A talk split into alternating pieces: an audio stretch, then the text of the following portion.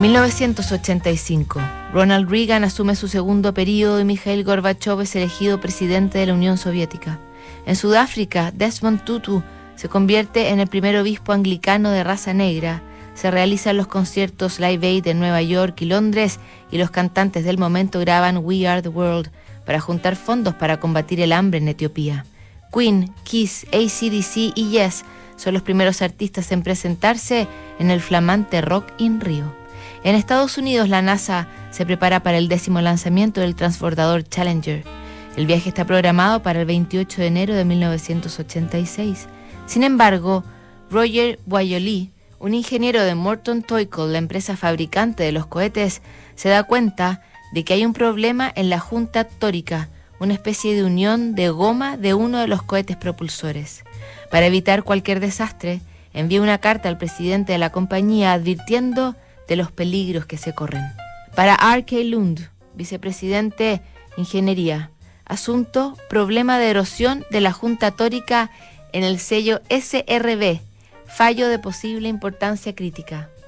Esta nota tiene por objeto garantizar que la dirección sea plenamente consciente de la gravedad del actual problema de erosión de la Junta Tórica en las juntas del cohete propulsor desde el punto de vista de la ingeniería.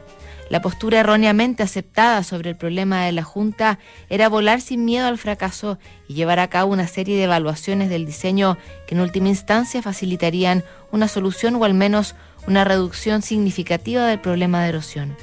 Esta postura ahora ha sufrido un cambio radical como resultado de la erosión de la Junta 16A que se produjo en la boquilla de una junta tórica secundaria al no conservar el sellado de la primera.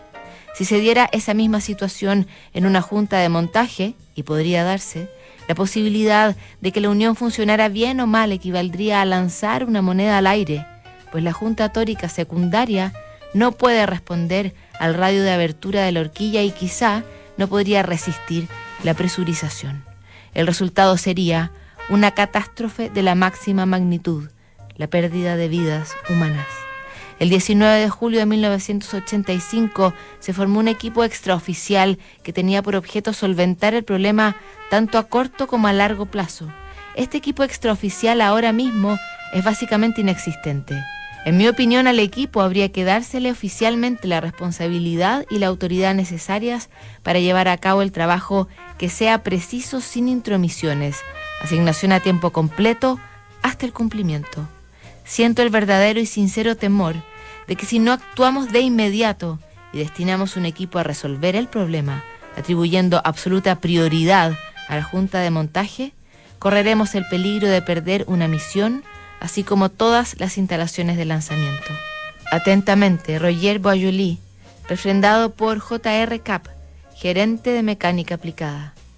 Lamentablemente la advertencia no fue tomada en cuenta. El mundo entero vio cómo a los 73 segundos de su despegue el Challenger voló en mil pedazos y sus siete tripulantes perdieron la vida. La investigación posterior reveló que efectivamente la falla se había originado en una junta tórica. Mañana dejamos las tragedias de la mecánica y del espacio y revisamos cartas que describen otro tipo de tristeza. Inversión